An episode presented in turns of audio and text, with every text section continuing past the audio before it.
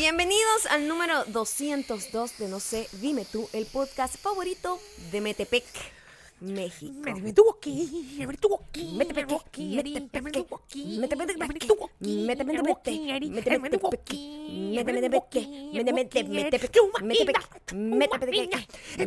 Metepec,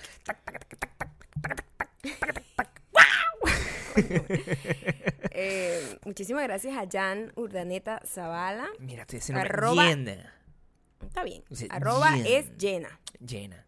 Ah, ah, ¿Es, es perdón ¿Es llena? o es vacía? ¡Ah! Primer chiste malo que me van a lanzar hoy, mi amor. Hoy estoy muy animado porque Demasiado, extrañaba hacer podcast. Este, eh, y me siento el calor, tú sabes que a mí Te pone alborotado. me genera eso situaciones fue, el, fue el responsable del verano de la locura. Entonces, Claro. importante tomar en consideración cuando me, me escriben desde Metepec. O sea, yo vi ese nombre y dije, es un nombre que tengo que decir. Sí, destacar. Metepec hoy, el día del cumpleaños de el, el- el Michael Jackson, que estamos grabando esto. Hoy no es el día. Hoy Michael Jackson es Virgo. ¿Tú sabías eso? ¿Sabías que Michael Jackson es Virgo? Hoy me di cuenta de eso. Sí, es la temporada de los Virgos, vale. Me di cuenta. Viene pronto Beyoncé y luego Gabriel y Maya. Bueno, primero Maya. Primero Maya, primero Maya, y después yo. Y quiero que sepan que ese fin de semana, eh, esa semana completa, como siempre, ustedes saben lo que significa. Nosotros traemos regalo. Tenemos, tenemos, tenemos Ah, no, Gabriel. Son fiestas patronales, lo que te quiero decir. Ah, Entonces ok. son para Claro, celebrar no, a la patrona. Claro. Y no quiero, comiquitas, celebran a la patrona, celebran el milagro que fue mi nacimiento. Claro, el milagro celebran del todas esas cosas. Sí. Entonces- Además, oficialmente el podcast 200, grabado en Miami, es el más escuchado de la historia de No sé, ¡Sí, señor! Así que vamos lográndolo fuertemente. A pesar de Gracias. estar fracasando de cerquita. Exacto. Gracias por lograrlo. Ahora hay que tomar el link de Spotify Por favor, y mandarlo a cinco personas. hagan eso. Que no nos conozcan. Sí. Gente que tú dices, mira, Pásalo, escucha pues. esto para acá. Y claro, no se lo vendo. les- No le digas que es un No, podcast. no le pongas expectativas. No porque les ese, digas que es ese un es el podcast, problema de la claro. gente cuando recomienda cosas. Exactamente. Marico, este es el mejor podcast del mundo. Y Entonces no. va ya predispuesto y que, que Sí. va a saber esta imbécil de, ¿ah? Ah, de, sí. de Mauricia. O sea, no Mauricia sabe que va a saber de podcast. Claro, Y la voy a escuchar solo para humillarle y decirle que es el peor podcast del mundo. Entonces va, lo claro. escucha, tal. Entonces, Y nos em- insultan. epa, y la gente es tan débil de mente Claro. que empieza a dudar y dice, ¿será que el podcast realmente no es el, el mejor podcast del mundo? Porque te Entonces, dejas no seas así. influenciar. Recomiéndalo sin expectativa. Mira, Mándalo. Marico, escúchate esto aquí. Escucha esta vaina aquí y dime qué te parece. A ver, y si esa persona sola, naturalmente, se va a reír. Cinco huevones. Tienes que mandárselo a cinco Bueno, huevones. y ahí ya tú vas delimitando tu lista de amigos. Claro, porque si no les gusta Tú y a ti te gusta, tú sabes que ese carajo no merece tu No amistad, no no, merece. merece. tu matrimonio, no merece que sea tu mamá, no merece que sea tu papá, no merece que sea tu hermano. Tú tienes que tomar consideración con las cosas. Mira, la idea es que se lo den a cinco personas que no nos conozcan, así el 12 de septiembre podrán disfrutar de nuestras canciones En medio de las todas fiestas las plataformas del- No va a tener una canción, son- Si viven en Estados Unidos, eh, llega el otoño por favor. de la locura. Con él llega nuestra gira de conciertos íntimos para que vayamos a tu ciudad y no te quedes por fuera. Haz clic en el link de nuestra bio en, en Instagram donde dice Tour USA. Por favor, Anota anota. tus datos para que te llegue un correo apenas anunciemos la fecha. Atlanta. Si ya hiciste eso, por favor, recuerda escucharnos y suscribirte en Apple Podcast, Spotify. Audio Boom y unirte a nuestra lista de correos en widomilon.com en el botoncito azul que dice suscribirte. La gente está abriendo los correos que le mandamos a la lista de correos, cosa que me alegra mucho. Que le llega y dice, oye, ¿qué pasa? ¿Qué sorpresa tan increíble? Lo abren, lo abren. ¿Qué es eso? Lo dicen así, ¿Qué es eso? con No, esa emoción. Bueno, yo me imagino que lo hacen Ah. así. Yo lo haría, yo abriría así algo a lo que yo estoy suscrito con tanto cariño y que no me cuesta que ni lo un abras, fucking centavo. Que te abras el Instagram y dejes los comentarios en arroba mayacando y arroba Gabriel Torreyes Por de favor. cualquier cosa que digamos acá, cualquier cosa de las que quieran conversar, etcétera, etcétera. Hoy es un episodio, etcétera. hoy es un episodio único, Histórico. especial, porque es, es un episodio que es un episodio muy serio. O sea, yo quiero que entiendan que todo lo que vamos a decir en este episodio tiene un basamento en, en, en todas nuestras experiencias, en lo que significa esto para nuestra composición cultural. Eh, quiero que sepan que Maya y yo... eh, Nos compramos un helicóptero. Está en este momento llegando al. se- por el que vamos a hacer la gira. Sí, señor. Se está Gira. estacionando en el techo. Vamos a darle un poco de tiempo. Sí, por favor. Eh, Nos compramos un helicóptero y sí. un Mauro. Nosotros nos gusta compartir. Exacto. Mauro llegará Mauro muy llegará, va a llegar un momento ahí. Pero tenemos la ventana abierta, La ventana abierta. Eso va a ser un momento Si mágico. eso pasa, Maya lo va a grabar. si eso pasa, ustedes saben que eso es como, como un cometa, ¿no? Mauro es como un cometa ya, porque antes siempre grabábamos a esta hora Sí. y últimamente no, y ahora hoy quizás pueda- podamos coincidir con el cometa Mauro. Cometa Eh, Mauro. Mauro. Mauro. Eh, hace muchísimos años, Maya y yo eh, estábamos juntos, porque eso nunca ha dejado de estar. Pero nosotros teníamos varias. Antes, antes de que existiera Internet, antes de que existiera Facebook, de hecho, mucho antes de eso, había una cosa que uno, uno hacía, que era ver televisión en pareja. Era una cosa que uno hacía en su momento porque los canales de televisión, a- a- a- ahorita lo siguen haciendo, suelen pasar el mismo, la misma programación eternamente y hacen unos fines de semana de maratón, hacen un montón de cosas. Sí, donde uno, es- lo que pasa es que como uno, con tanta opción, Sí, eh, se hace más difí- tiene que Es- ser más precavido. es más, no, es más, antes era como que tenías eso y tú decías, bueno, no tengo ni que pensar qué voy a hacer, voy a ver supuesto. todo el día Jersey Shore. Por ejemplo, todo tenía, o sea, o vamos a ver, no sé, La Roca del Amor, o sea, una cosa así. ¿verdad? O sea, entonces, vamos a- oye, yo voy a ver completamente Flavor Flavor gente, a lo mejor no saben de lo que estamos hablando, pero no importa, porque eso es lo importante del día de hoy. Sí, un poco de historia. Eh, hace, mm, hace 14 años, más, Más, o menos, un poco 15. más de 14 años, 15. 15 años. Este, Maya y yo estábamos como empezando a salir y, o sea, cuando eso llegó había pasado ya un tiempo desde que lo estrenaron y estábamos viendo una cosa que se llamaba The Hills. Esa serie, para que era una continuación de una cosa que se llamaba eh, Laguna Beach y The Hill, pronuncia bien Laguna Beach porque yo soy un desastre. ¿Cómo se dice Laguna Beach en verdad? Está bien. ¿Lo dije bien? Sigue adelante. Ok. Em, y era un programa que mostraba lo, el devenir de una gente millonaria viviendo en Los Ángeles, em, en una ciudad que nosotros no entendíamos, ni pensábamos, ni soñábamos que íbamos a terminar viviendo en ella. Pero que nosotros veíamos y decimos, oye, qué bonita, ¿vale? Qué, qué hermoso ese estilo de vida de una gente que está todo el día o en el carro o comiendo. Es increíble. y- Siempre chismeando, y- sobre todo. qué bonito, oye, algún día me gustaría vivir en una ciudad de esa calidad, de esa consecuencia. Em, De esas consecuencias. nosotros, 15 años después, que nos hemos dado la tarea de volver a ver The Hills con prestarle Bueno, atención. No, lo que pasó fue que hicieron el reboot. Eso es la realidad. De eso hablamos el reboot hace un tiempo. Bueno, pero hay que, hay que poner Sí. contexto, por favor. por favor, el No papo. seas el papo. No, por supuesto no. Por supuesto no. Pasa, tiene, pas- están pasando el reboot de, de Sí. Hills Ujú. Y nosotros nos llamó la atención, empezamos a verlo y tal, y bueno, una cosa bien triste, los reboots son muy tristes, Claro. claro. Una gente ya entrada en edad. Salvo con- Beverly Hills O sea, 90 una 200 gente que está intentando too hard para volver a ser eh, relevante, todas esas cosas que tienen los reboots. Ujú. Eh, y a nosotros nos dio como curiosidad y que a mí lo que me provoca es ver la de Hills original, Original, o sea, claro. la, la de verdad, la del 2004. La precuela, La, de pues. sin- la que no tenía cejas, la de los amar- pelos amarillos muy Claro. mal, mal, mal matizados. Claro. Vamos, a ver, vamos a ver si encontramos la opción de poder verlo, los- todos los capítulos de The Hills desde el episodio. u- íbamos a ver, Vamos a ver. íbamos a ver como que el primer episodio, y ya, dos o pero, tres. Pero, nosotros, ¿sabes? Nosotros Nos somos volvimos locos. raros. La gente Y que necesita.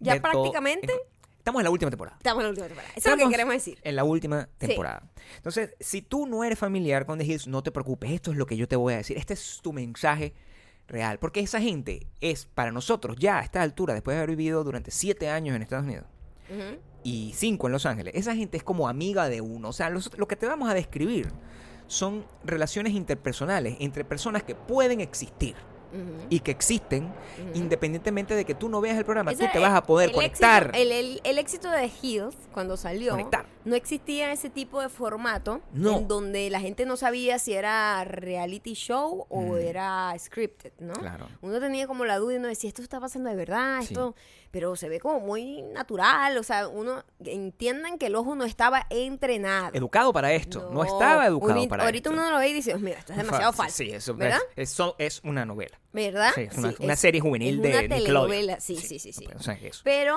al principio uno no sabía, era como unas líneas muy borrosas entre lo que era la realidad Por y lo que era ficción.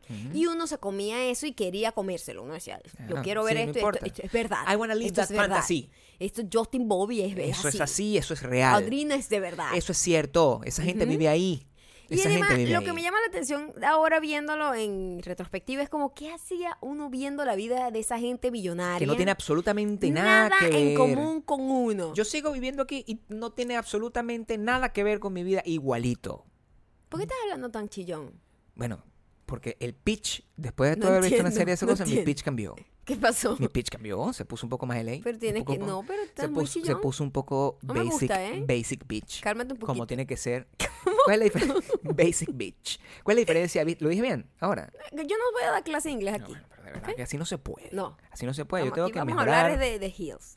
Lo importante es que no te sientas eh, para nada fuera de la conversación, porque no. Aquí estamos todos para... para No necesitas, estamos para guiar. no necesitas haber visto ni siquiera The Hills, no necesitas estarla a ver en el momento. Es una cosa que es tan eh, y- y trascendental que no necesitas absolutamente nada, porque vamos a verlo desde dos puntos de vista específicos. Uno, entendiendo su aporte a la cultura pop, a la televisión en general, como yo, yo soy defensor acérrimo de que esto, The Hills, es mejor que Breaking Bad. Es mejor que Breaking Bad. O sea, para mí, escúcheme, eso, Don't at me. Escúchame, don't at me, pero yo estoy, yo tengo todas las, las eh, los argumentos narrativos para decir Mucho que esto es mejor que cualquier Much- serie de Mucho televisión. más, eh, ¿cómo se dice? Eh, hubo un cambio. Sí, hubo un antes y un después. Por supuesto. Cosa que no pasó con Esto Breaking es Bad. Bad revolucionario. es solo una serie. Esto es revolucionario. Pero esto revolucionó. Esto cambió la historia de la televisión y para mí no hay mejor representación de la maldad de, y de, de la maldad de una época que cualquier cosa que se vea en, eh, en The Hill. Segundo, nosotros no necesitamos que ustedes tengan... O sea, la- está tan fresco en nuestro corazón que al entender a los personajes, lo vamos a echar el cuento como si fuera una gente que nosotros conocimos. Eso es lo que quiero que sepas. Entonces, desde el capítulo 1, todas las cosas que empiezan a desmoronarse en una historia que comienza como una fábula de unas, un par de amigas en busca del sueño en, en la ciudad de las colinas, a cómo se convierte en esta telenovela gigantesca que yo me, estoy en shock y que para mí acabó en un momento, pero no les voy a dar el spoiler ahorita porque Maya es la que va a comenzar porque tú lo tienes fresco a mí me encanta como tú cuentas las historias. ¿Qué? A mí me encanta como tú arrancas una historia y tú dices, mira, esta, esta historia comienza con Lauren y Heidi, amigas de Laguna Beach, que se mudan no, a Los Yo no sé Ángeles. de dónde son amigas Lauren y Heidi. de Laguna Beach. Honestamente, De Laguna ay, Beach. no, de Laguna Beach. Son no. de UC. Vienen de, pero, de UC. eh, pero Heidi no estaba en Laguna Beach. Bueno. Laguna Beach fue una serie que hicieron al principio, fue, lo, fue como un experimento en, cuando ellos estaban en high school. Claro. Estaba Christine Cavalieri, Cavalieri, Cavalieri, claro. Sí. Lauren, estaba Low. Spoiler Maldita alert, sea la odiamos. Low. La odiamos. Maldita es como el sea fucking personaje Low. más detestable de toda la serie. Maldita fucking Low. Eh, y estaba otra gente ahí. Sí. Luego, al parecer, en Laguna... Yo vi Laguna Beach. ¿Tú viste Laguna Beach? Sí, pero yo, yo, no vi me, Laguna Beach. Pero yo no me acuerdo Yo no muy tenía bien contexto. de esa serie porque no Claro. ahí no me conecté tanto, ¿no? No, porque eso, o sea, tú- aunque sea, tú eras costeñita, no tenías tanta relación Es que era con muy esa gente. high school, creo. Claro. Entonces Estaba ya, más viejita ya ya. yo estaba más vieja y ya yo estaba como que ya. no, no. Pero cuando, cuando se mudaron a LA Ok. e hicieron The Hills, Claro. eh, se llevan a Lauren porque Lauren era como el personaje underdog. El Claro. underdog de eh, Laguna Beach. Seguramente. Como la pobre chama que le gustaba el chamo, que era el novio de Christine. Y que nunca le pagaron. Y que bueno, no, porque la oficial era Christine, pues. Y la, mal, la maldita era Christine. Christine era medio histérica todo el tiempo. Era la Todo- villana. La, De alguna manera. Entonces, Sí. Lauren era como el personaje huevón. Que, ¿Qué- qué es la gente? Que la gente se siente identificada. Marimar. Marimar. Marimar. ¿Me entiendes? Marimar. Necesitamos una Marimar. Sacando las, las, las- joyas del supuesto. barro. Y tú dices, ay, Marimar. Dios Tú vas rooting por, Por- Marimar. Necesita un personaje que, que, que sea la representación de, de la heroína la en este lástima. caso. Claro, tú necesitas, De la tú lástima. necesitas la heroína. Sí. Sí, por supuesto. O sea, tiene una persona.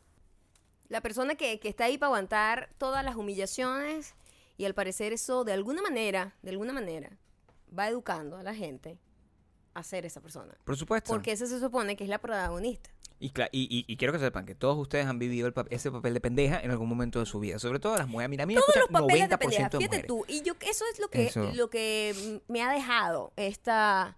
Esta, bueno, sí, ¿qué pasa? Porque te estás riendo. Porque ¿Quieres, ¿quieres dar una sí. gráfica de lo que está pasando en Claro, este momento? tienes, tienes un, tienes un um, abanico Epa, rojo traído de Madrid. traído desde Madrid y te lo está usando. que, que tuve la oportunidad de comprarlo cuando viajamos para Los allá. españoles saben. Dice abanico español. Abanico español. Español de España, pues. De Este, España. por supuesto. Y aquí, aquí dice, aquí dice España. ¿Tú en algún momento, España. tú en algún momento llegaste a ser esa pendeja? España. En- esa pendeja que todo el mundo... Todas o sea, la- los personajes tienen, Tienen. características que conectan. No importa que esta gente es millonaria No y no tiene ninguna preocupación para pagar la renta. Claro. Pero tú ves y tú dices, coño, entiendo a Adrina porque hizo esto, entiendo Sí. de dónde está viniendo. Tú, tengo una amiga igualita. Tengo una amiga igualita al, Sí, al por Low. supuesto. Tengo una amiga igualita. Están los, los, los, eh, Los arquetipos, arquetipos. los arquetipos. Los arquetipos están muy montados. Y ahorita lo veo desde la óptica de productora. Claro. Y como productora digo, qué genialidad. Vamos a ver, o sea, porque tú- yo estoy seguro que aquí es donde tú te vas a empezar a conectar. Tú siempre tuviste... Esta es la historia. Tú, tú, pendeja. ¿Perdón? tienes... Yo. No, tú no. La persona que me está, me está escuchando. Cuidado. Tú, pendeja, tienes una, tienes una mejor amiga. Las dos, ponte que viven, vi- vienen de punto fijo. Eso vamos a poner esa historia. Son, dos, son dos pendejas de punto fijo. ¿Perdón? Son dos pendejas. muy real. Ya va. Ya son va. dos pendejas de punto fijo. O son dos pendejas de Querétaro, por ejemplo. Entonces, que se van a Ciudad O de México. De Metepec. O Metepec. Son Ujú. mujeres de Metepec que se van a Ciudad de México a buscar, a triunfar, Ajá. a vivir como roommates. ¿Verdad? Esa es una historia, ¿verdad? En el, en el edificio donde están vi- viviendo como roommates, conocen a una tercera, una muchacha que está ahí, que es Que- una amiga Una amiga. que está ahí también, y con la que empiezan a salir y a beber juntos y sobre todo a involucrarse en los temas del amor, Sentimentalmente. ¿verdad? Sí. Y a partir de ahí, pues, entonces, una, se- la, la- la razón de la mudanza es que una de las dos pendejas, que viene de Punto Fijo, Metepec o Utah, donde sea que viene, resulta que ella mm, tiene un trabajo, pues. Ella es millonaria, pero tiene un trabajo, cosa que... Ella es millonaria y le ofrecieron, Y le ofrecieron un una trabajo. pasantía. Una pasantía. y además ofrecen, iba a claro. estudiar moda. Está Imagínate todos moda. los paralelismos. Todas iba a estudiar cosas. moda Sí, señor. en la escuela de arte y... En- En la escuela, en la escuela de ¿cómo se moda de, downtown. de acá. Nosotros Ajá, fuimos para allá a una exposición. Es cierto. O sea, así. Y mm, Jairi era como... Es muy gracioso la evolución de los personajes Sí, también, exacto, Porque Jairi comienza como la amiga desastrosita. Claro. Mal estudiante, que, ay, loca. irresponsable. Ay, yo soy una mujer libre. Ay, qué loca. No, a mí me gusta Sí. es disfrutar la vida. Lauren siempre Sí. está preocupada. Lauren es una gente que vive como con un espíritu de 80 No, años. esa persona atrapado, reza. No atrapado en el cuerpo de una niña de ve- 19, creo que tenía Sí, cuando empezó. 19 o 20. Una vaina así. Se veían ya acabaditas, tengo que decírtelo, porque Oye, la gente blanca impresionantemente gente blanca es un... se eh, choca eh, rápido. Es de verdad como un alivio para nosotros los latinos ver The Hills y ver esas niñas de 20 años con Claro. Patas de gallo en los ojos. Y Mejor que no haya "Coño, representación. pero What the fuck? que no haya representación. O sea, que vamos a burlarnos a esta gente de este color a eh, naranja. Esta O sea, gente lo ruedan sin aceite desde niño. sí, pues, o sea, sí. en pata de gallina yo no tengo todavía. No, te y imaginas me parece una cosa impresionante que esta tú. gente tenga pata de gallina a los 20. Bueno, empieza eso. Primero, Sí. ver todos los errores de maquillaje, ropa, es muy divertido, por Sí, favor. O sea, sí. es casi que se los recomiendo macra- eh, como un estudio sociológico del comportamiento de los 2000. Y como tú te vestías así probablemente. Absolutamente todo el que vivió los 2000. Todo el mundo se ve Con edad forma. para decidir qué ponerse, Claro. se puso esa ropa. Muchísima ¿Se gente. No es que se vestían mal. Quiero que entendamos que no es que se estaban vendiendo mal. Ajá, es que eso era lo que era. La música, eh, y la música, la música era Eso distinta. Dentro de 10 años ustedes verán sus foticos con esas botas horrorosas, gigantescas, como unos tenis todos monstruosos y ustedes dicen, no jodas, soy la vaina más arrecha, mareca. O sea, yo soy lo mejor. Dentro de 10 años van a ver esas botas y van a decir, Dios mío, pero qué mal gusto. No es mal gusto, es que las modas evolucionan y los ojos de nosotros cambian. Entonces, dentro de esta temporada, nosotros lo que estamos viendo es una, una cosa. Esto va a pasar rápido, vuelo rasante, porque es una temporada que estaba seteando la situación. El gran conflicto de esta huevonada es que esta, esta mujer, Lauren, se empató con un señor. Lauren venía con un muchacho que viene de, de- de Laguna, Laguna Beach, Beach. que se llamaba Jason. Se sé empató demasiado. Con, se empató con ese señor. Estaban empatados, pero era una relación problemática. Y- era la amiga claro. consentida. Trabaja en Team Vogue. Jairi era la amiga consentida que le decía, Claro. amiga, date cuenta, Date cuenta, ese hombre no, te merece. No te merece para nada y tal. Ujú. Y eso eran los problemas, eran muy sencillos. Y al final, este, ay, parece uno de nuestros personajes favoritos, creo que aparece en esta temporada, que es la popular Whitney. Quiero que sepa que la popular Whitney, Whitney. es historia. Explícalo fact. tú, explícalo Whitney, tú. mírenlo loco. Explícalo tú. Los personajes Audrina y Whitney Sí. son los personajes que podríamos decir que son los más em, fortuitos, de alguna Claro, manera. sí, bueno. Audrina, lo que pasó es que los productores estaban buscando dónde eh, alquilar un apartamento para hacer la serie. Sí. Cuando van, en la piscina estaba Audrina y Ujú. les llamó la atención a la muchacha, una muchacha guapa, Sí, no sé normal, qué. claro. por tú, tal. La muchacha tenía como dos meses viviendo en LA y que no, yo me acabo de venir, terminé high school y bueno, lo voy a lograr aquí como modelo y actriz. Marica, te queremos para The Hills. Normal. ¿Tú Leche, viste Laguna. Beach? Y ella dice, bueno, la verdad, no sé mucho de Laguna Beach. Sé de Lauren porque la he visto como en, lo, en, Por ahí. en la revista Tú. Sí, exacto. Ese es el ejemplo. Eh, Estoy dando Ejemplo, un sí. equivalente, como, como pues. y vainas así Sí, de, de normal. adolescentes, pues. porque era ujú. famosa Lauren ya. ya era una celebridad. Ya, una- era una celebridad juvenil. juvenil, que es otra, que es otra, una versión juvenil. Juvenil como de el la fútbol. joven, pues. Como el fútbol. Claro. Tiene o sea, lo profesional y tiene una línea juvenil. Juvenil. No, me- No le quita mérito, pero digo, está más abajo. Claro, no, está bien. Es joven. Es joven. Pues, o sea, es una gente sí joven. Está bien. No tengo problema con eso. Y. eh, coño, ella aceptó. Ya, ¿no? Dijo, sí, vamos a echarle bola. O sea, sí, va a tener Este, mira lo loco. Sí. Ya las muchachas estaban viendo en el apartamento, pero todavía no tenían el crew ni las cámaras. Ok. Y le dijeron, pero ustedes no se pueden conocer todavía. Claro. Está prohibido que ustedes hablen porque lo tenemos que grabar en vivo. Todo eso era como la preocupación de los productores de tratar de mantenerlo lo más crudo posible. Claro. Y este Whitney fue aún más increíble porque Whitney en realidad era una muchacha que le habían otorgado una- un trabajo, Tenía una pasantía. una pasantía en una O sea, una muchacha normal Una vaina de que había estudiado moda, estaba Sí. estudiando negocio de moda o algo Así así es. Así es. y le habían dado una pasantía. Y la muchacha, cuando le dan la pasantía, cuando está en la entrevista, le dice: Mira, lo único es que nosotros vamos a grabar aquí, vamos a tener un crew, van a grabar una vaina con una muchacha. Sí. ¿Tú estás de acuerdo con que tú participes en la grabación como para integrarla a ella en la oficina? Ah, sí, es, una- es un documental. Ella ni siquiera. Es un documental, le dijeron. Es como un Un documental. documental sobre la vida Claro. de una chica que Sí. viene a hacer vida en Los Ángeles. Sí, y ella, normal. ay, bueno, sí, Sí, whatever. normal, claro, ella, su intención, la intención de Whitney no era para nada ser televisión. que no yo esté hablando de ella No, aquí. no, No, era, no su era- no era su intención. Su intención. Ella aceptó y de repente ella dice que la primera vez que conoció a Lauren literalmente fue con las cámaras ahí. Eso y sí. ya, o sea, normal. Eso me pareció, o sea, yo investigué como la parte del productor y el creador. Me pareció fascinante cómo los carajos, literalmente, Van eh, manipulando toda la situación para todo. que pase, claro. pero como, como cualquier documentalista. Te lo digo. Los documentalistas siempre tienen. Hasta los documentalistas un, animales. eh, un bias, ¿sabes? Claro, siempre, siempre van a un tener punto de vista. un punto de vista que van a querer manipular toda la historia hacia allí. Claro. Eso es literalmente Para lo que, que ellos llegue a una conclusión. Eso es el Claro, cinematografía. Es, el Además, storytelling. Una de las cosas que le dijo MTV a, la- a los productores es, mira, tú no me puedes hacer confesionarios porque ya The Real World, que ya había empezado, ya ellos fueron los primeros de los reality, pero eran reality como como sin historia, ¿sabes? No tenía una historia novele- novelera, sino que vamos a poner un montón de gente loca aquí a conocerse y ujú. vamos a ver cómo es esto. Eso era una cosa totalmente, por eso The Hills me parece que era súper avanzado y súper cambió como la historia de la televisión y del storytelling, porque ellos dijeron, bueno, no tenemos el recurso del confesionario, que es el único que te puede dar un hilo cuando tú no tienes un control, un, un guion. Entonces, ¿qué podemos hacer?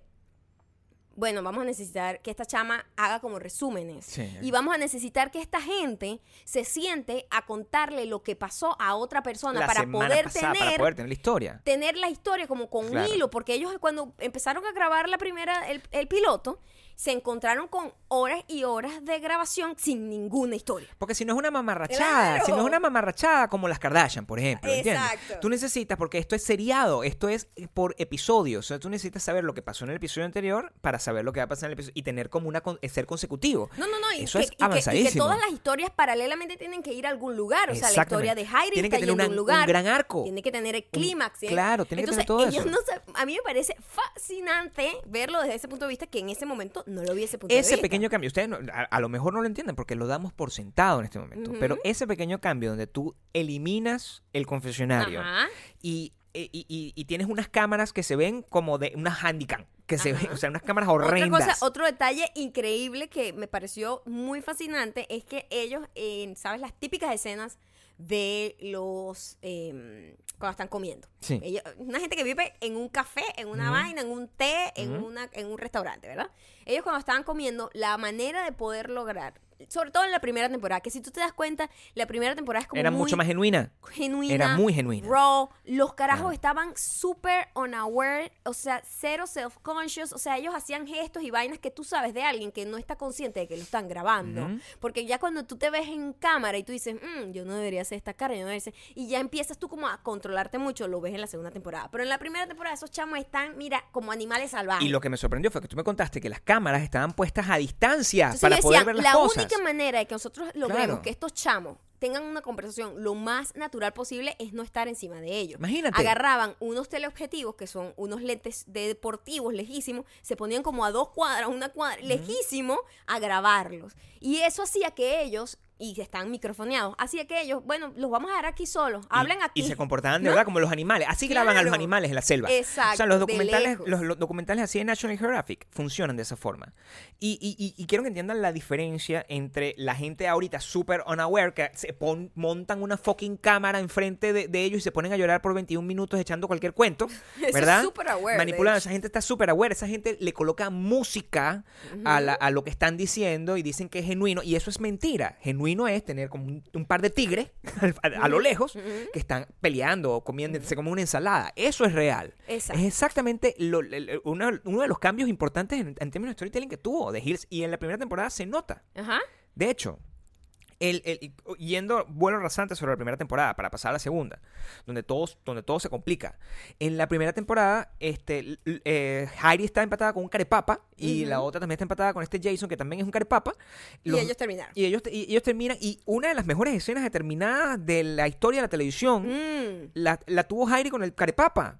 O sea, eso Es fue, una- cier- fíjate y eso fue grabado como en el otro edificio. Eso no, no fue grabado en el otro edificio, pero eso fue muy loco porque eh, los productores contaron que esa, esa terminada. Y yo cuando la vi, yo le dije a Gabriel, verga, este- esto parece de verdad. Porque, coño, si tú has terminado una relación, Y esa gente no sabe actuar, pues. ves a dos personas terminando y literalmente esas son las cosas que se dicen, coño, esa gente actores no eran, No, ¿me entiendes? Sobre no. todo en esa época todavía no tenían No, esa malicia. Y decía, verga, esto se ve súper real. O sea, yo estaba siempre era como viendo lo que se veía real y lo que no se veía real y yo después investigaba como que, que fue real y que no fue real en The Hills.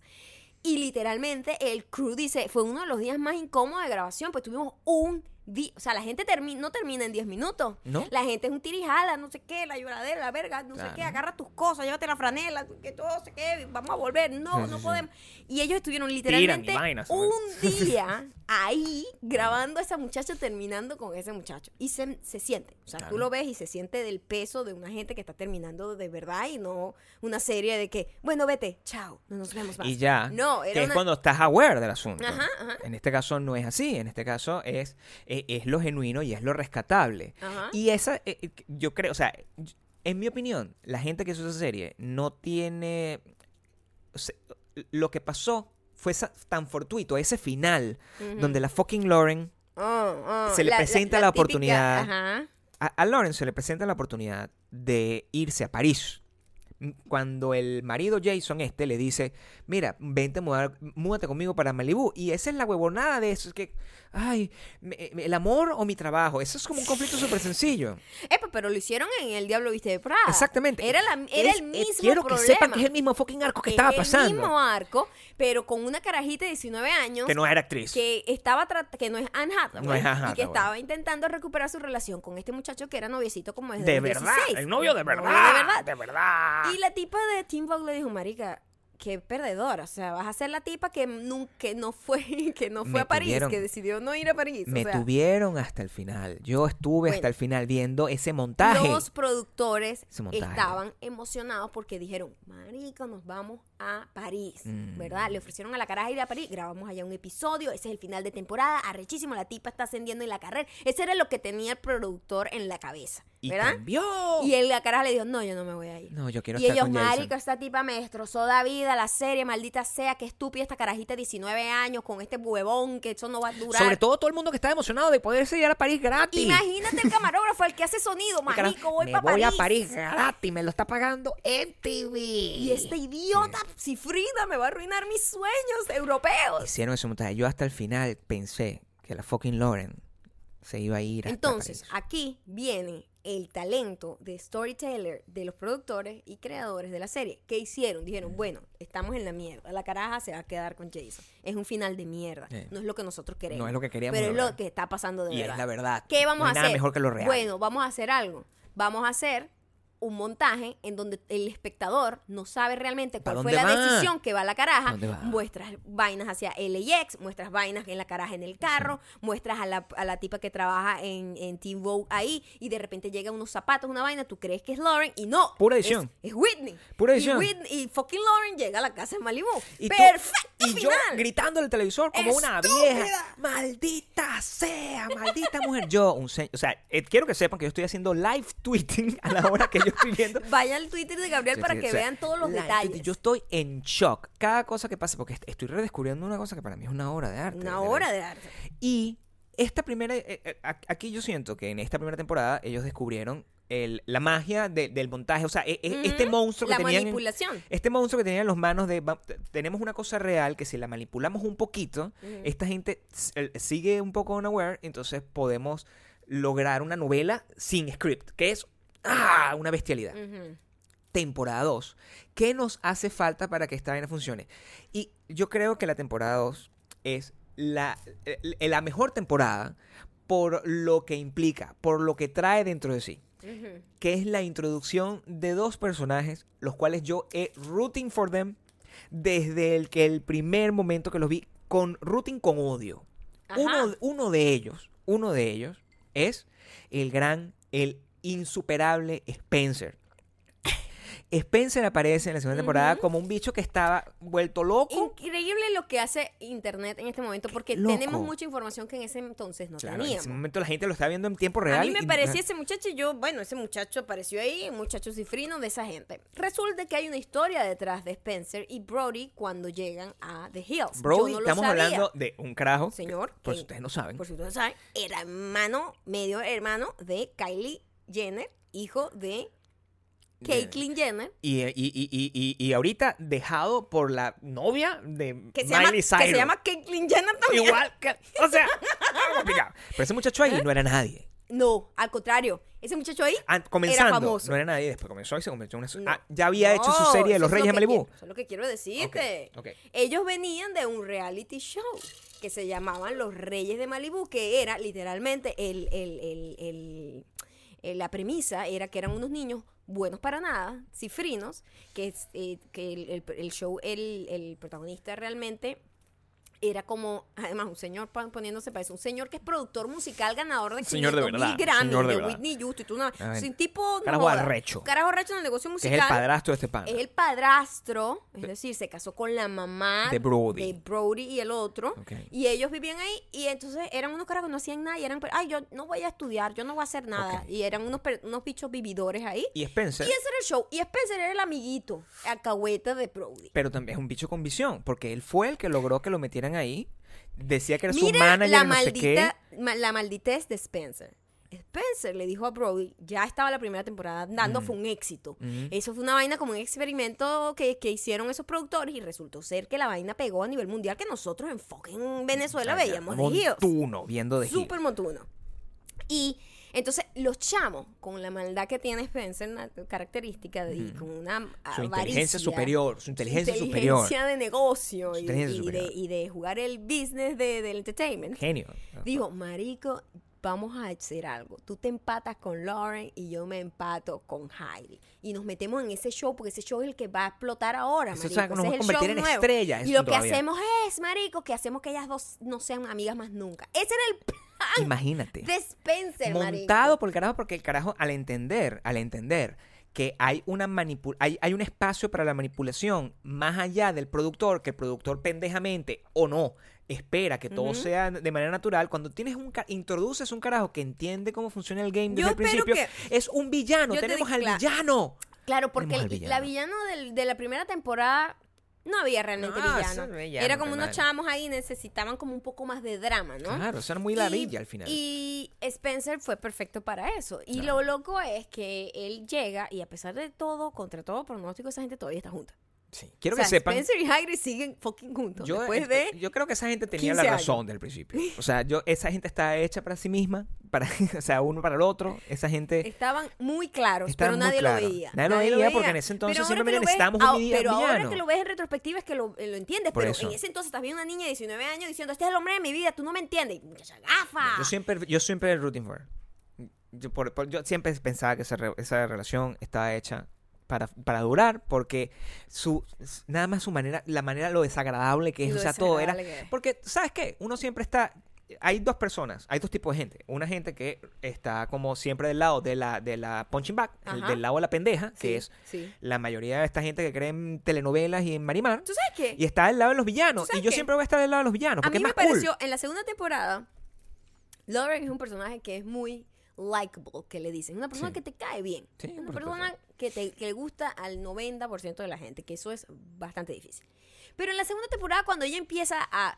No, ese tipo es un bueno para nada, ese tipo no te mere-". Es como, marica, ese- eso no es la manera de ser No, amiga. O sea, no. ahí me parece que a mí la persona que empezó a quebrar toda la relación entre Heidi y Lauren fue la misma Bueno, Lauren. Más que Spencer. No, porque, es que- marico, ¿qué estás haciendo? O sea, una amiga que te quiere decir, sí, vamos a suponer que tú estás viendo que una amiga está con un carajo que a lo mejor en tu mente no le conviene. Marico, pero ese es el carajo que ella decidió estar.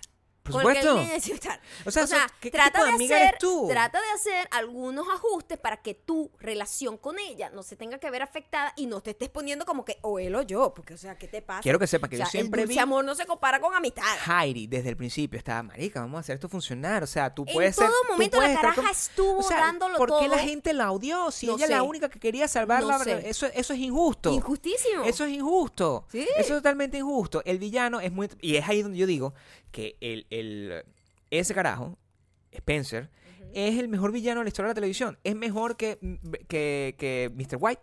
Es mejor que, cualquier, que el carajo de Mad Men. Es una obra de. O sea, es- porque representa el, el- el tipo de villano de una generación, de en un periodo de tiempo, que es ese carajo que, que- que tú quieres odiar porque es un fucking paviperro. Es, es lo que es. Eso es- y eso me lleva a mi segundo personaje favorito, que es el increíble, el único e inimitable Justin, Justin fucking Bobby. Bobby. Claro. Justin fucking Bobby. Primero, Justin Bobby es perfecto. quiero que entremos Porque aquí. es un imbécil. Justin Bobby me hace a mí muy infeliz y yo no puedo dejar de verlo. Porque Justin Bobby es todo lo que yo jamás en mi fucking vida voy a hacer. O sea, es increíble ver a Justin Bobby cómo se viste con ese con ese con, con ese guáramo con el que camina y con esa actitud con la que maltrata a, a, a- a Audrina. Y yo digo, yo, marico, eres mi héroe, weón. O sea, es terrible porque sabes que en retrospectiva uno lo ve. Primero, todos conocimos un tipo así y todos conocimos a una Adrina o en algún momento te comportaste como una Adrina, ¿verdad? o como un Justin Bobby. O como un Justin Bobby, supuesto. exacto. Eh, son dos personajes que eh, ti- tienen mucha familiaridad con el descubrimiento del control que tiene Sí. eh, eh, una persona sobre otra en una relación. Por eso que tú, tú, lo, con- tú conoces eso, o muy joven, o eres una persona que sigue repitiendo eso para siempre, Sí. lo cual es súper te convierte en una pendeja toda tu Eh, vida, toda ¿no? tu vida. Toda tu vida o eres un una pendeja. pendejo. O un pendejo. Entonces, cuando, cuando nosotros vimos eso por allá en el 2004-2005, era como que, verga, qué relación tan conflictiva, ¿verdad? Un tirijala, una vaina. Pero ahorita yo lo que veo es un maltrato psicológico gravísimo. Y me cago de la risa, como no tienes una idea. Cada vez que Audrina está, que, que mm, esto se le dice, te voy a dejar. Y Otra cosa también, hay que también darle un sea, poco bro. de eh, beneficio de la duda a Audrina. Audrina después en entrevistas dijo que coño. Coño, yo, yo, yo, yo en la primera temporada, ellos fue como muy inocente y como que fue lo más natural posible, eh, pero ellos no tenían control de cómo eso iba a salir, de cómo tú ibas a ser representado. Mira, eso, mira, y eso yo lo entiendo mucho porque tú das una entrevista y te sacan de contexto. Imagínate, una entrevista. Sí. Imagínate como un reality, una grabación, ¿no? horas y horas Exacto. de footage. O sea, Entonces, nosotros hemos hablado supuesto. muchísimo de la maldad de la edición de The Hills, que a nosotros Sí. nos encanta porque, Porque- los chamos los ponían ahí como a ver lejos y parecían como unos gafos y que... Claro, una gente, una gente así, me estoy comiendo, me estoy comiendo la lechuga y lo ponen así como que se está mirando mal a alguien. o sea, la lechuga está mal. o sea. Entonces, Lauren, que. ¿vas a ir? Un silencio así incomodísimo, la tipa así como, y como suspirando. Y, música rock. Música Sí, sí, no. Era una No vaina muy loca. como- Entonces ellos jugaron muchísimo con eso para manipular emociones que no, a lo mejor no existían. Entonces, y, a- y una cosa que ella se molestó muchísimo es que los editores decidieron, o sea, los productores, editores y creadores, decidieron ponerla como una estúpida que nunca se defendía. Y ella se defendía, pero eso nunca Pero lo nunca pasaba. lo grababan. Entonces claro. siempre o era sea, como... nunca lo, lo- lo editaban. Entonces siempre era como que... No, porque yo nunca voy a estar contigo, ¿ok? Yo nunca he estado contigo. Cara de Audrina triste. sí. Pero nadie ha sido como tú en mi vida. Cara de Audrina sonriendo. Y tú, verga, pero qué estúpida esta Pero es, que, muchacha. es que yo creo que se dieron cuenta que fo- la, la fucking Lauren, que eh, esto es también segunda, segunda gran revelación de The Hills y su importancia en la cultura mundial, ¿no? Ujú. O sea, eh, cuando ustedes piensen en, en- en- en todo lo que es los fashion bloggers, con este peo, todo este peo de gente que vive de estar haciendo videos de, de YouTube y gente que vive de, que tiene su propia marca de belleza y su vaina cosmético y que son una super... est- Esto, este es de OG. De Esta OG. pendeja fue la que inventó Ella toda fue esa la que huevonada. creó todo. O sea, entiendan que cuando esta vaina salió no existía ni MySpace. O sea. No, eh, lo sé porque MySpace, arrancó. MySpace arrancó en la temporada 2 cuando Spencer lo único que hacía era estar Era ver el teléfono. viendo, viendo el teléfono. Antes ah, tenían contacto entre sí y en la segunda temporada lo que estaban viendo MySpace. Y ponían la cámara y estaban como los DM de MySpace. Eso es, eso es lo que estaba pasando. Entonces, esta Jeva... eh, eh, yo creo que en algún momento se hizo mucho más consciente de lo que estaba pasando porque se ve, no es ninguna huevona, porque si no, no te hubiese convertido en una superestrella Claro. multimillonaria, fuiste la primera caraja que se convirtió en una lifestyle gurú. Ever. Ever. Y ella, cuando- ella fue la que, la que sacó un blog que lo, lo pudo como comercializar. Fue la primera. la primera, en todo. libros, vaina, no sé qué. Sí. Antes, antes, antes. Antes es de de. OG. De OG. Esto es antes de todo. Y, y de repente los productores se dieron cuenta que esta bicha ya, ya estaba, se estaba volviendo como una persona mucho más consciente de todo lo que Estaba pasando. Seria, estaba muy seria. Claro, y no estaba dando como suficiente y, Y no ella estaba no, dando ella nada. también ella ah, lo ha dicho y tiene mucho sentido. Cuando ella empezó era como un fun project. Ahora yo estoy sí. saliendo de bachillerato, me van Normal. a grabar. Voy a Marica, ya hice Laguna Beach y, y Laguna Beach no tuvo el éxito que tuvo The Hills. Quiero plata. Entonces simplemente no tuvo, no fue una mega estrella, sino como, ay, bueno, yo sigo haciendo esto. Una estrella juvenil.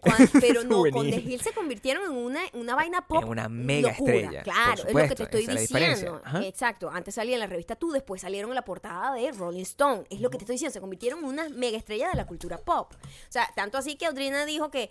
Marico, yo me di cuenta que la vaina se había ido de las manos cuando yo estoy en un evento en Los Ángeles y me llega Lisa Kudrow diciéndome, tú eres mi favorita de The Hills Ah, fucking No. Phoebe de Friends Entiendo, ve de. Hills, ¿entiendes? Claro. Y ellos, claro, eso empezó a joder toda la producción porque, y ahí se siente, ya tú en la tercera temporada ya se ve todo mucho más falso porque ya está muy, a- ya están muy conscientes de que son unas mega estrellas, tienen, son millonarios, Entonces, se esa- hicieron un mega millonario, tienen paparazzis que los persiguen. esa falta de, de- de colaboración, por decirlo de una forma, de Lauren con, con respecto a, a- a seguir que la, traga, que la trama funcione, fue lo que dio que los productores le dieran mucho más espacio a la estupidez. Necesitaban un punching back y le dieron Ajá. con todo a la Porque fucking además, Audrina. además Lauren tenía noviecitos fuera del show y no los involucraba No los en involucraba, el show. Entonces, si tú te pones a ver, Lauren no tuvo más relaciones amorosas. No. Le inventaron una relación con Brody que, nunca como- la tuvieron. Que fueron como unas latas bien mal dadas porque yo no las vi. Yo, yo- todo, todo lo dejaron a la imaginación. No, es que No nunca pasó, tuvieron nada. Nunca no tuvieron pasó. nada. Pero necesitaban un- una vaina amorosa, pero la chama no quería. Entonces- Ella después que ya estaba metida en el pedo dijo, esto este pedo de reality show no me gusta. Entonces, como, como en la vaina amorosa no pasó, los productores, junto con Spencer, esta es mi teoría, los productores y Spencer se inventaron. Eso es entre ellos dos. Esto, yo, esto, esto no es verdad, pero puede ser. Esto no es un fact. No, Esto tengo, no fact. tengo pruebas, pero tampoco dudo. Exacto. No, no tengo prueba, pero tampoco duda. Que ese peo de la- la- el, el giro inesperado que dio esta serie cuando pasó la frase favorita de toda la historia de la televisión para mí, Ajá. que es más que Thread Lady, es You know what you did. Ajá, Esa ajá, frase que cambió la para siempre Para la siempre. historia de este programa. ajá. Ujú. Y para siempre la historia de la televisión, que es una gente que es prácticamente el halcón maltés, hablando de una vaina que nadie sabe qué fue, por, por, por 24 episodios. Hubo una temporada que duró como 30 episodios. Sí, o sea, fue muy una temporada ajá, larguísima. esta, porque fue cuando Ajá. en medio de la nada, de repente vemos que aquí hay una gente que eran supuestamente amigos y empieza a formarle un pedo. Tú, no sé qué, me... me- Fun fact, Maya eh, ha estado googleando bastante sobre esto, ¿ok? Fun fact, esa pelea entre Lauren y Heidi, Heidi fue verdad. Fue verdad, verdad. Y tanto así, Spencer está ahí. tanto así que el crew nunca llegó al inicio de la pelea. Estaban llegando como a la, eso no a- se a- a sabe la qué vaina. pasó. Entonces no se sabe qué pasó. No habían microfoneado bien. Entonces era No. como que, ¿qué está pasando? No sé, graba, marico, graba. Este, cosas así. O cuando Spencer le dio un golpe al chamo que salía con Stephanie. Pasó también. Eso pasó y el productor fue como que, oh my god, no, o sea, esto no es este tipo de show, pero cool, vamos a usarlo. O sea. ¿me entiendes? O sea, yo me pongo en el lugar del productor y yo Y digo, todo esto está pasando de "Marico, verdad". O sea, la vida es muy interesante. Es demasiado interesante. La vida es muy interesante y, y- y la vida es igual de baja y triste. Cuan- Me pone a pensar en, en la, la- la tristeza de gente que tiene que inventarse estas tramullas que se dice eh, para, para, para ser relevante cuando la vida sola te, sal, te saca estas tramoyas y te saca estos dramas que son interesantes y que capturan a gente, nosotros no tendríamos por qué estar capturados por esto, pero es que todo eso que pasó no era tan planificado como todas las tramoyas que pasan No, ahorita. ellos, todo fue muy manipulado y todo Manipulado fue no es planificado. Al principio, las primeras dos temporadas eran un poquito más naturales, pero absolutamente todo fue eh, manipulado. O sea, simplemente los productores les decían, ok, ustedes aquí van a discutir y vaina, pero hay cosas que pasaron que sí pasaron de verdad Bueno, porque dentro de el la arco, serie. el arco de la temporada 2 es que finalmente Lauren y Heidi se separan, porque es una cosa que tenía que pasar, porque la- la- Lauren es la, la amiga más ladilla que existe en la historia de la humanidad y la otra simplemente quiere fucking tirar con este psicópata que, que está loco para la verga y que maltrata a todo el mundo. En la tercera temporada es donde... Menos a ella. menos ella. Es muy raro su La defiende a sí, nivel sí, Gabriel. sí, es muy loco Entonces, ese tipo. Y en la tercera temporada es donde sale el, el- el- el- la verdadera maldad de Spencer, que es este peo así como Robin Hood, loco, que está, cuando se trata, se entra coñazo con gente random porque habla mal de la mujer. Mira, que ¿por qué te metes con mi esposa, como mi jefa, que se está mal vestido? Y le, y le ofrece coñazos a cualquiera que ve en la calle. Y por el otro lado llega la hermana, o sea, es siempre un desprecio hacia todo el mundo. Porque hay dos personajes más que aparecen. Uno, la maldita Low. La odio. ¿Por qué odiamos a Low? Porque es innecesaria. Es Es- innecesaria. Tú sabes que en todos los grupos de amigas, asumo yo, que siempre hay una amiga que está ahí como Innecesaria. para y- rellenar. Para rellenar. Es como que necesitas, pues, que esa es la, la- la importancia a- a- arquetípica de The Hills. Tú necesitas una persona con la que puedas en algún momento, cuando pelees con una de Hablar, tus amigas, ¿verdad? hablar, Fo- hablar e- echarle mal de chisme. la otra, necesitas claro, eso, claro. necesitas como un, como un repositorio de todo tu odio y todo tu Y reconcorio. además que es una persona que está ahí para escuchar. Yo- Exacto. A mí no me No importa dice tu ningún problema. consejo, no dice me importa tu problema. nada. Tú estás aquí solo porque, bueno, necesito un personaje secundario Sí, para porque, mí. porque no tengo Twitter todavía, entonces necesito como echar... Y para eso está la fucking Low. Y la otro personaje es una jeva que está ahí eh, para recibir maltratos del hermano y de todo el mundo. De que todo el mundo. Stephanie, que es otra tipa que también pasó por un proceso muy difícil. De, de- eh, trataron de hacerle una persona mucho más agresiva. A- cuando apenas llegó, que llegó como insultando a Lauren. Tú odias a mi hermano, yo te... Y yo te odio. Y ya, y después son mejores amigas. Que es donde aquí esta, esta serie empieza a perder los papeles. Porque yo necesito, yo necesito que aquí es donde yo empiezo a encontrar diferencias. To- todo lo que sube tiene que bajar. Y donde yo empiezo a encontrar desastres, donde esta gente en algún momento se odia entre sí, Ujú, públicamente.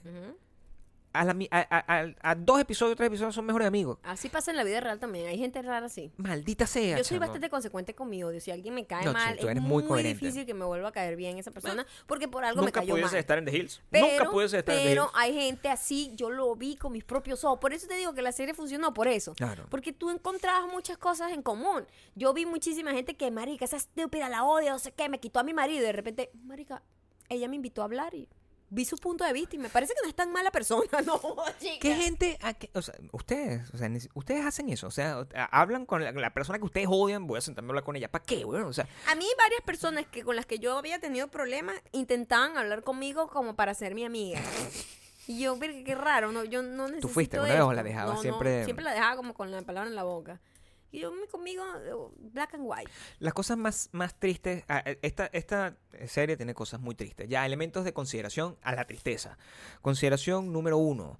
eh, que todas las veces que yo veo que Audrina y Justin Bobby dicen nunca más voy a estar contigo, yo sé, yo sé que 10 años en el futuro van a estar en la misma huevonada otra vez. Eso sí es triste. La, Eso el- es en muy el reboot, triste. eso fue lo que nos, nos, nos hizo querer ver más en la, la original. Justin Bobby fue la persona que Justin más nos hizo querer verlo. Claro. Porque no, Hecho el huevón, Gab- es el mira, protagonista de la Gabriel y yo recordábamos a Justin Bobby Porque lo odiaba de yo. puntos de vista distintos. Yo, oh my God, el hombre más sexy de la televisión, ¿verdad? Y Gabriel, El hombre que nunca voy a poder ser. O sea, es muy horrible mi vida. Muy horrible mi vida. Entonces, es muy gracioso ahora verlo con los ojos de adulta, las estupideces de ese carajito que, o sea, ahorita lo único que hago es voltear los Las ojos. babosadas que dice. Las babosadas que no, dice. Bueno, ¿sabes qué? No. O sea, es un bicho que habla así. Es un bicho que habla así. Si lo el traducimos así. tiempo, el tiempo y el espacio nos dirá la solución. Yo creo Vainas que así ridículas que no, decía. o sea, tú no puedes domesticarme, pero a lo mejor puedes intentarlo. O sea, son huevonadas así como que, que yo sé, yo lo sé, porque yo dije eso, chico. Justin Bowie. Yo también he dicho eso. Bien baboso. Soy más feo que tú, pero lo dije. lo dije y funcionó exactamente igual.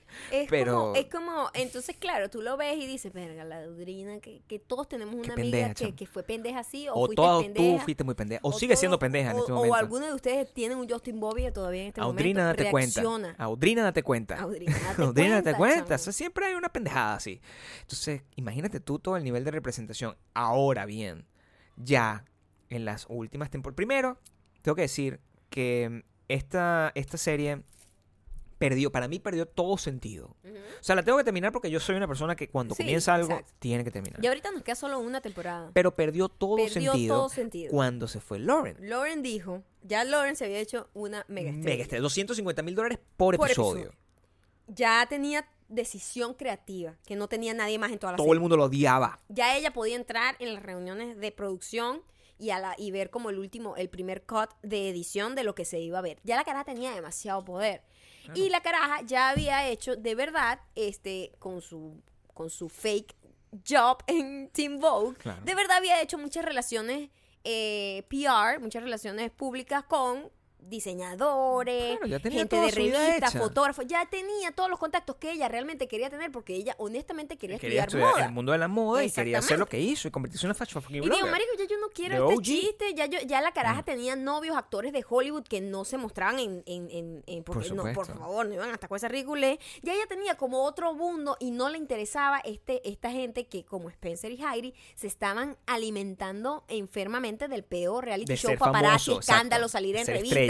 Esta caraja más bien decía, yo súper privada, yo no quiero mostrar nada. Entonces digo, mira, marico, ya yo me voy. Sí. Ya yo no quiero seguir aquí, este, yo me tengo que ir, este, yo voy a montar mi propia marca, tengo mi propio libro, ya, ya tenía ya un imperio montado. Y se fue a mitad de la Y se fue a temporada. mitad de temporada. Es- es más- Entonces le dijeron, bueno, marica, danos un chance de unos episodios para nosotros hacer una transición con Christy Cavallari, que era tu enemiga en Laguna Beach, y, tratar traemos, de convertirla en la... Pero no tiene sentido, porque No. entonces nadie... Ah, ¿Por quién vas a Ruth? Exacto. ¿Por no, Audrina? No tenemos...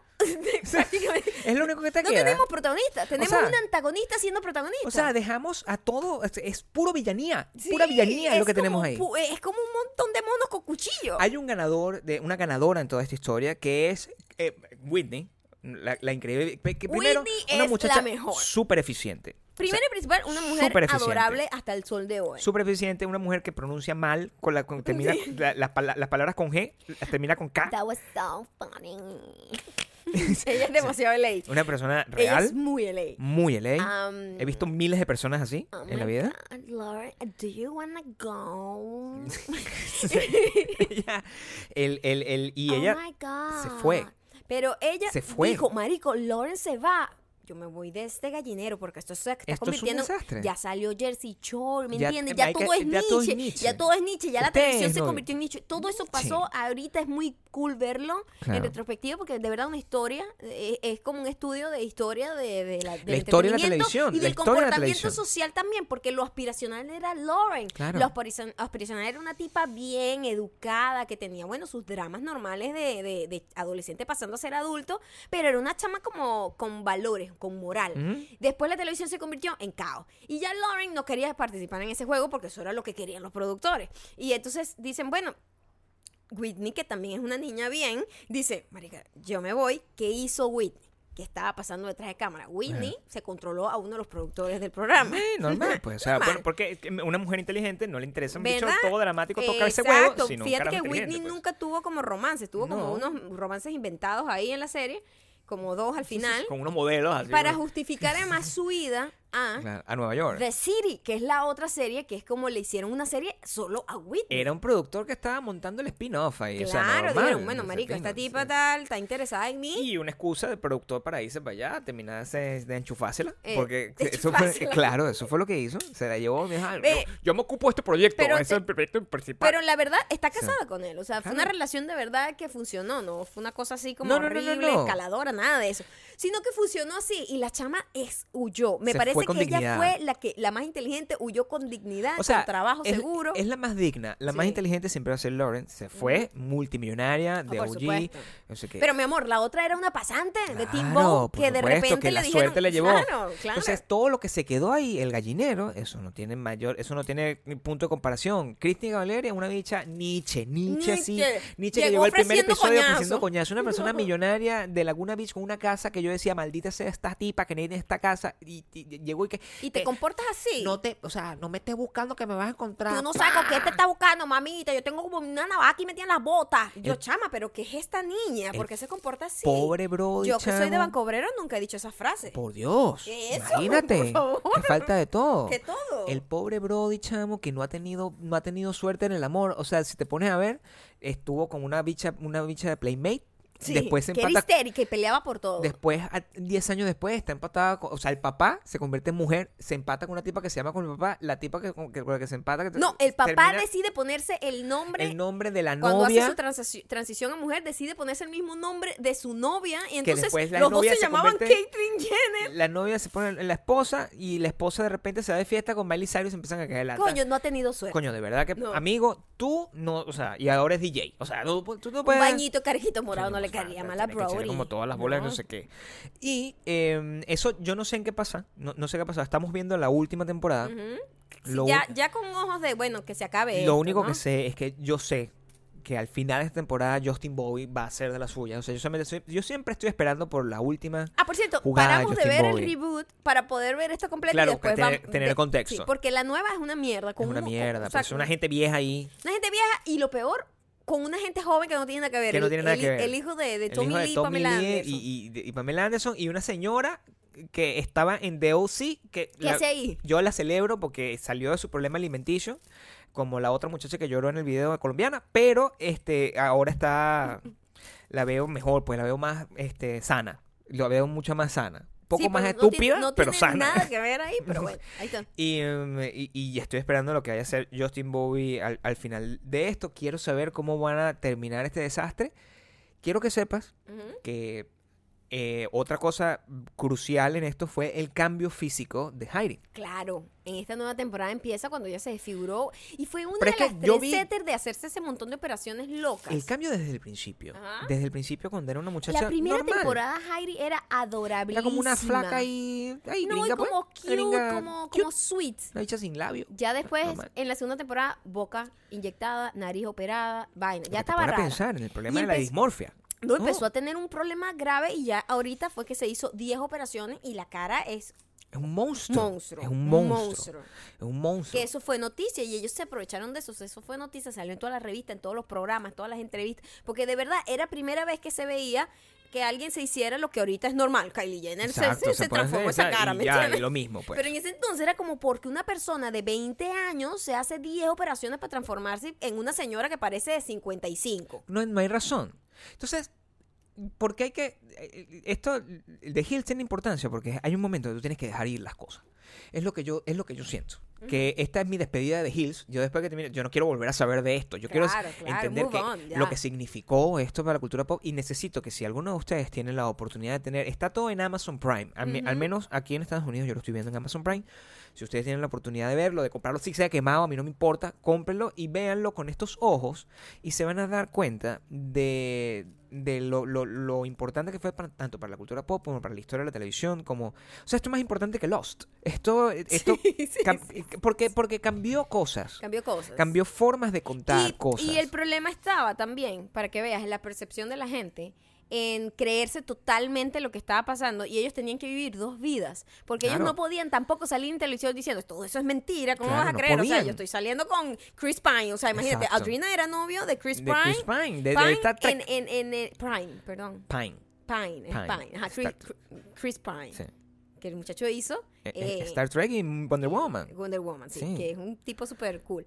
Él fue novio de ella cuando estaba el peo de Audrina con, con, con Christy Cavallari y Justin Bobby. Pero ella no podía decir eso, ¿me entiendes? No. Como contrato tú no podías decir, no, esto es totalmente falso. No No. Entonces ellos vivían un- do- esos dos mundos donde... Era, y, y muy loco, porque estaban como en un restaurante donde tenían un montón de fotos de gente como superestrellas, Schwarzenegger, vaina, no sé qué, y tenían que tener cuidado a la hora de grabar y editar, porque la- la- los mismos protagonistas de la serie que estaban ahí como unos huevones, eran unas y estrellas. eso ahí. eran unos carajos que tenían, o sea, una superestrella. Esto- Pero, ¿tú sabes qué? Eso fue algo interesante que yo vi en una entrevista del creador. Le dijeron, pero ¿por qué tú no acknowledge que los chamos se convirtieron en unas mega estrellas? Porque en la serie tratan de ocultar que los tipos tienen realmente otra vida. Eso fue lo que hizo que la gente dejara de creer que, que era real. Porque la primera temporada era bastante real. Pero ya después que ellos se convierten en una mega estrella, más o menos en la tercera temporada, en la segunda ya eran un boom, pero en la tercera era como mega estrellas, portada de Rolling Stones, o sea... ¿Y por qué lo- entre- por qué dijo- ¿por qué tú no aceptaste la realidad de que esa gente se convirtió en estrella? Dijo, porque nosotros no queríamos hacer las Kardashian. Claro. El, te- el tema de nosotros era lo, lo mundano y lo real y lo aburrido y lo, y lo monotemático y pero a la vez también como súper lleno de drama que puede ser la vida de una persona joven convirtiéndose en adulta y no, mira, somos millonarios y somos famosos. Porque eso no era el tema de... de Que eso es lo de pinga, porque entonces lo que, lo, lo que ocurrió fue que la transición de... eh, es como que ocurrió un desdoblamiento. Claro, ahí empezaron, hubo una gente ahí que es donde comenzó, todo. o sea, hubo una gente que comenzó siendo eh, persona y personaje en la temporada 1. Ajá. Y de repente el, el empeño de la producción, el empeño de MTV era que seguir con el personaje, pero las personas crecen paralelamente y se convierten en otras cosas. otra vida. Pero no son, es, decir, lo que nosotros estamos viendo ahí es un personaje inspirado en unas personas. Es, un- e- e- es eso lo que pasó. Eso es verdad. Y eso, y, y- y me parece una decisión muy loable. No haber, no haber aprovechado e- ese que es, repito, sigue siendo mucho más genuino y una decisión creativa más interesante hacer eso que los youtubers ahorita que se graban llorando. Exacto. Yo tengo que seguir diciendo eso cada vez que puedo. Em, Heidi Spencer se convirtieron en personas súper famosas. Eran las personas más odiadas de eran, Estados las- Unidos. eran los villanos más odiados de Estados Unidos. del de- reality, por, y por bueno, seguro. sí. eh, y sin razón, porque visto en perspectiva, de verdad, ese carajo no hizo nada que no hubiese hecho yo. Es decir, Lo cual defender, habla muy mal de ti. defender a su esposa hasta a, a capa y espada, Ajá. maltratar a, a cualquier... Maltrataba a la mamá de, a- de la caraja, mi Si viene, Era horrible. si viene fastidiándose una señora y que yo creo que tú eres una mala influencia, dale ese culo, vieja. Eso es lo que, eso es, así es, eso es lo que Era- hace. no, era horrible. Llega la hermana, hola, ¿cómo estás? Quiero hablar contigo. Que la de ella, vete aquí. O sea, normal. Eso Ajá. es- creo que ese impacto es la manera como yo apreciaría las cosas. Yo soy una mezcla entre ese carajo y Justin Bowie en, en- en- en mi espíritu, aunque ya, o sea, no tengo esa vida de Rook, de, de Rake, perdón, o sea, yo no, no estoy en la búsqueda del amor de esa forma, ni, bueno, una vez más, lo reitero, no tengo esa com- complexión óxea, No. no tengo. Oxia. Oxia. No tengo esa cara de Justin Bowie. Este, no tengo ese, no, no tengo ese hermoso peinado que se hace él. Todos. Se son ve- hermosos. se o sea, afeita. Siempre llega con un peinado distinto. Está, está todo mal bañado. Se ve que huele mal. Tiene un tatuaje de Italia en el, en el, en el Muy fucking barriga. eso, no-. Yo creo que no hay nadie más marginal que ese carajo, pero es hermoso. Entonces no, puedo, no puedo luchar Sí. con la belleza de Justin Bowie. Para que sepan, eh, seguir con eso es que mm, Heidi y Spencer ahora tienen un podcast. Entonces, ese, ese es el Cualquier destino. parecido con la realidad Sí, ese es el pura destino. coincidencia con Pa- Spencer y Gabriel. Porque seguro- con y yo nada. Estoy seguro que para, para, para mucha gente nosotros somos de esa gente, o sea, horrible. pues, Detestable. Detestable Exacto. y nosotros somos la- la pareja pa- más odiada, pero todo. 10 años, no sé qué, Exacto. o sea, eso es lo que tiene que ser. Si pueden, por Estamos favor. juntos casi al mismo tiempo, ¿eh? No, somos lo mismo. Es lo que pasa es que Gabriel, nosotros somos blanca. morenos. Ellos son blancos Ellos- y adinerados, nosotros pobres y morenos. Entonces, eso fue, este, esto es eh, el- lo que nos apasiona, lo que nos ha apasionado en esta semana. Yo creo que hemos que he tenido una Yo creo semana, que dos esa es la semanas. recomendación. No, no, por supuesto. Hemos La tenido dos semanas. es há- hágase el favor y vea The Hills con los ojos de 2019. Sí. Es, eh, es eye-opening. a, a lo, a- tú- a lo mejor para, para los, los tiempos actuales tú vas a sentir, oye, pero esto se mueve muy lento, no me lo creo al principio, pero velo con los ojos de lo que te estaba diciendo. Trata de encontrar todos los paralelismos con... con- con- ponte, involúcrate en cómo lo hacen, trata de descubrir cómo lo hacen, todo lo que manipularon, todo lo que montaron, cómo, cómo mon- eh, las caras de los, de los personajes, los carajos cuando en, en la temporada 5, cuando se em- empiezan a, a a tratar de actuar. Y es horrible. Y, se- y es literalmente, si eres de Venezuela, es como somos tú y yo. Hablan así. Es exactamente como así o como cualquier serie juvenil. O sea, actúan así de manera. RBD, pues, RBD. Ajá. Entonces yo prefería que era que, que fuera al normal. principio, porque era Sí. siempre una gente que lo agarraban como fuera, como unos monos que se están sacando las, las. Sí, sí, sí. o sea, sí. era, era, era, Era así de cool. Era así de cool y de repente se fue convirtiendo. Véanlo, este, dejen todos los comentarios que sean, si tienen alguna otra serie que nos quieren Si que la nosotros, vieron, si no la vieron. este, si les interesa, si, si no la les van interesa a ver. Si la están viendo en si este la están momento. viendo en este momento. Olvídense de New Beginning. A mí no me interesa New Beginning. No. Quiero The Hills, la original. La original. original, Bien. porque es, en, y lo vuelvo a decir, la mejor serie que ha dado la televisión en la historia de los últimos 100 años de televisión. habido. Es la mejor serie que yo he visto. Y nuestra, al mismo tiempo, la- nuestra recomendación para esta semana. Eso es todo lo que tengo que decir. Ok. Honestamente no sé dónde voy a sacar los comentarios aquí porque No, no, me ¿cómo que acuerdo no? cuál fue la última. No me acuerdo cuál fue la última foto. Porque creo que esta es de hace demasiados días y ya leímos comentarios de acá. Maybe. Maybe.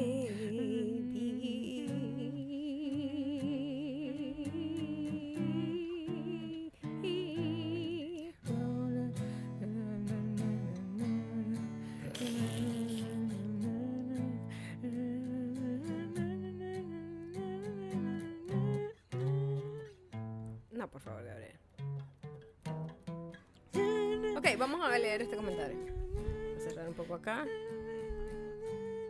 Comenzamos. No, Gabriel. Ya había escuchado. Ok. No, esa canción es muy difícil. Vale Barro SN. Vale Barro SN. Ella es una gente que está confundida. Es como Justin Bobby, va y viene. Vale Barro SN. Es como Justin Bobby, va y viene. Va y viene. Va y viene. Ya había escuchado como 20 podcasts. Por cosas de la vida dejé de escuchar. Me mudé hace cuatro meses a Alemania y hace un mes empecé desde uno otra vez. Me río como si jamás lo hubiera escuchado. Sigo siendo fan número uno y son el podcast favorito de Bonning Alemania. Vale, va y viene, va. Vale, va y viene, va. Vale, va y viene, va. Vale, va y viene. Vale, va y viene, va. Vale, va y viene, va. Vale, va y viene, va. va, va. Natalie E65. Ok.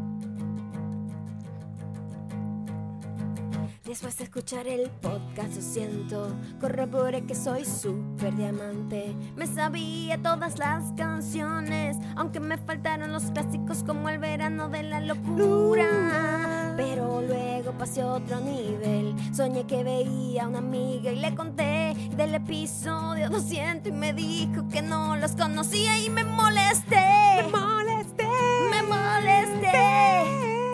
Lo peor es que no lo supero y estoy medio molesta con ella por su actitud en mi sueño. Me molesté.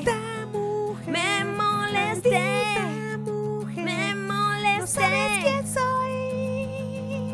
Natalie todavía está molesta con su amiga.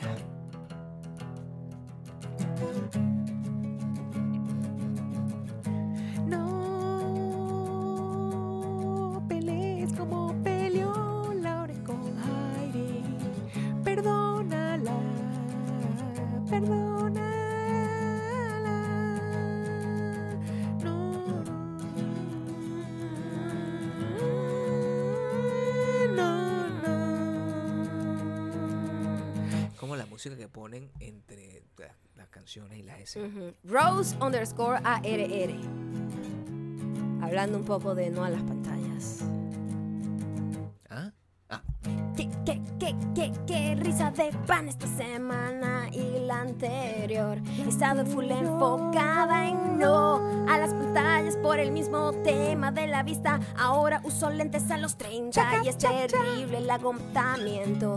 Así que estoy haciendo lo que dice Gabriel, yendo a bailar a la montaña, actividades que haga que no tenga que tener el celular en la mano. Vive, Vive un vive, poco más. vive, Mira por la ventana y no hacer nada. Vive, Vale, va y viene, va. Vale, va y viene, va. Vale, va y viene. No me acuerdo cómo era el coro, pero era un poquito mejor que ese. Vale, viene y viene y va. Vale, viene, viene y va. Vale, viene, va. ¿Qué? Viene, va. Vale. ¿Qué? vale, viene, viene y va. Viene, y va.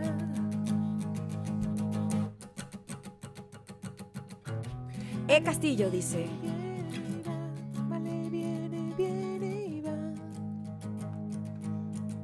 Yo te voy a decir una vaina. Yo ni chupo, ni mastico. No más. El chocolate me lo trago como desquiciada. No, no, no. Como desquiciada. Vale, vale, viene. No, no, va. no. Vale, viene, viene y va. Vale, viene, viene y va. Vale, viene, viene y va. Vale, viene, viene y va. Vale, viene, viene y va. Muchísimas gracias por haber llegado hasta acá. Espero que se den el paseo y se den el placer de ver The Hills y apreciarlo con los ojos del 2019. Es una experiencia casi religiosa. Vale, viene, viene y va. Arroba mayocando, arroba Gabriel Torreyes para dejar los comentarios sobre el tema de hoy. Todos los comentarios son bienvenidos. Los buenos. ¿Y los mando? Ya sabes por dónde te los puedes meter, ¿verdad? Vale, viene, viene y va. Vale, viene, viene y va. Voy a dejar viene, internet porque estoy Vale, muy viene, sufriendo. Vale, viene, viene y va. Oh, pero ese Este- en realidad es un video que había hecho hace dos semanas. ya soy muy otra mujer. Sincera. Ah, Soy muy vale, sincera. Viene, y va. Soy muy vale, sincera. viene, y va. Vale, viene, Vale, y va. viene y va. Como Justin Bobby. Ya me viene, viene y va. Vale, viene,